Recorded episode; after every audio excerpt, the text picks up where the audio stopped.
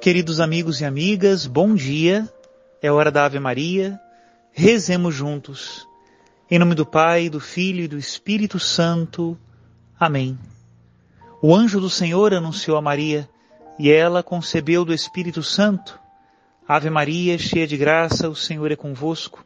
Bendita sois vós entre as mulheres, e bendito é o fruto do vosso ventre, Jesus. Santa Maria, Mãe de Deus, rogai por nós, pecadores, agora e na hora de nossa morte. Amém. Eis aqui a escrava do Senhor. Faça-se em mim segundo a vossa palavra. Ave Maria, cheia de graça, o Senhor é convosco. Bendita sois vós entre as mulheres, e bendito é o fruto do vosso ventre, Jesus. Santa Maria, Mãe de Deus, rogai por nós, pecadores, agora e na hora de nossa morte. Amém. E o Verbo de Deus se fez carne e habitou entre nós. Ave Maria, cheia de graça, o Senhor é convosco. Bendita sois vós entre as mulheres, e bendito é o fruto do vosso ventre, Jesus. Santa Maria, Mãe de Deus, rogai por nós, pecadores, agora e na hora de nossa morte. Amém. Rogai por nós, ó Santa Mãe de Deus, para que sejamos dignos das promessas de Cristo. Oremos.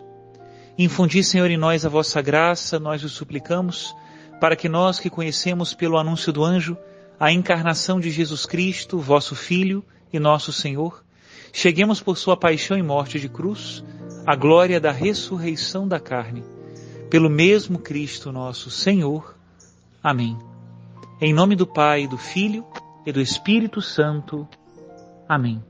Queridos irmãos e irmãs, quarto dia da meditação deste capítulo sobre a Eucaristia e o sangue de Cristo. Por que ainda chamamos a missa de sacrifício? Qual é o sentido profundo que se esconde atrás do sacrifício de Cristo, que superou em qualidade todos os outros sacrifícios, de modo que já não pode mais ser repetido? É único o sacrifício do Senhor, atualizado em todas as Eucaristias que nós celebramos. Vamos meditar sobre isso. Escutemos. Ainda se pode falar de sacrifício? Os teólogos, entre eles Hans Urs von Balthasar, acolhem com grande interesse estas análises de Dirá, vendo nelas a base para uma compreensão do mistério da redenção correspondente à sensibilidade do ser humano moderno. Sentiam também, todavia, a necessidade de complementar essa análise de um ponto de vista mais propriamente teológico. A integração mais importante refere-se ao tipo de solução que Cristo dá ao problema da violência e do mal em geral. A salvação não vem somente do ter revelado o mecanismo inconsciente que gera violência, em outras palavras, não é só de natureza cognitiva ou psicológica, mas também mistérica. Há um algo mais na morte de Cristo que a Bíblia e a teologia exprimem com as palavras expiação e substituição vicária. O mal do qual a violência é emblema e síntese, não só é denunciado, mas destruído. Ainda se pode continuar falando de sacrifício a propósito da morte de Cristo e logo da missa?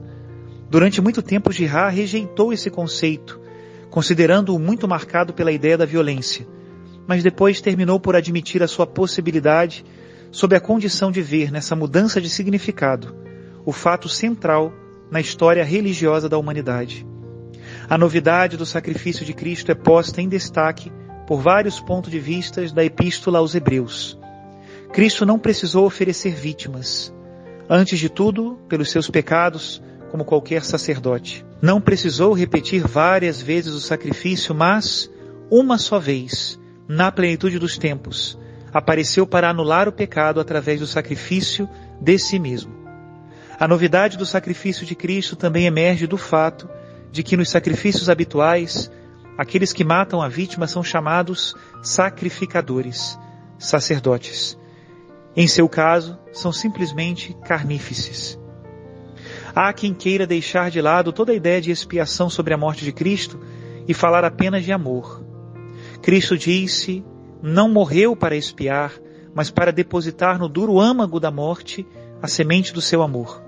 Se morre de morte violenta, vítima do ódio, não é para pagar em lugar dos seres humanos a sua dívida impagável, uma dívida de 10 mil talentos era perdoada pelo rei, mas unicamente para que o sofrimento e a morte sejam finalmente habitados pelo amor, e penetrando neles o ser humano encontre o amor de Cristo que o espera também lá.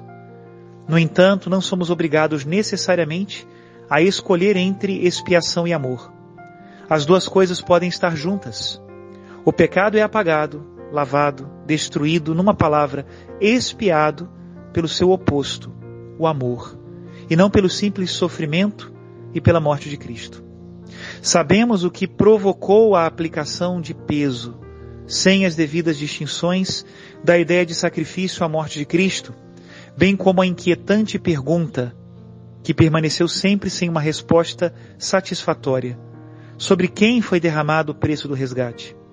Tudo isso provocou a ideia do Pai implacável e, consequentemente, a rejeição visceral da parte de muitos de um Deus Pai até a proclamação com alívio da morte de Deus. Em uma visão mais profunda, o Pai não nos parece tanto aquele que recebe o preço do resgate do que aquele que o paga. É antes aquele que recebe o preço mais alto de todos, porque entregou seu Filho único. Dizer que o Pai não poupou o seu próprio Filho é como dizer que não poupou a si próprio. Até aqui a citação do cardeal Raniero Cantalamessa. Nós cristãos proclamamos que o Cordeiro venceu o dragão. Que isso se repercuta em nossa vida com muitas ações. A verdade sempre vence, não pela força bruta e muitas vezes não imediatamente, mas ao longo do tempo e pela força da própria verdade, que não pode ser contestada. Que Deus nos dê essa confiança, confiança de que no final ganha Deus. Que Deus abençoe a todos em nome do Pai, do Filho e do Espírito Santo. Amém.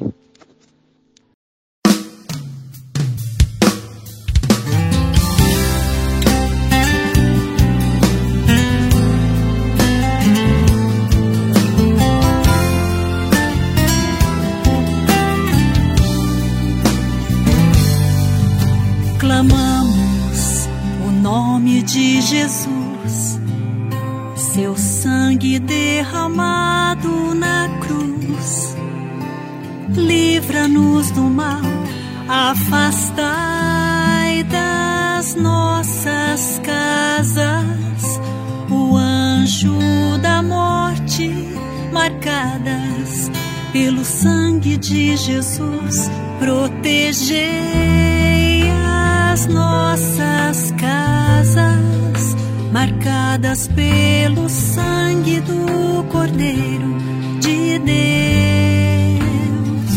Que o sangue de Jesus nos lave, que o sangue de Jesus nos guarde, que o sangue de Jesus nos salve.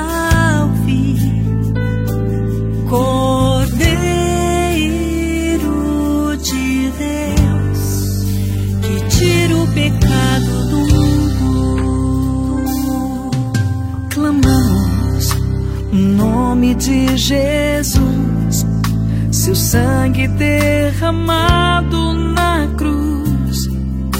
Livra-nos do mal, afastai das nossas casas o anjo da morte marcadas pelo sangue de Jesus, protegei as nossas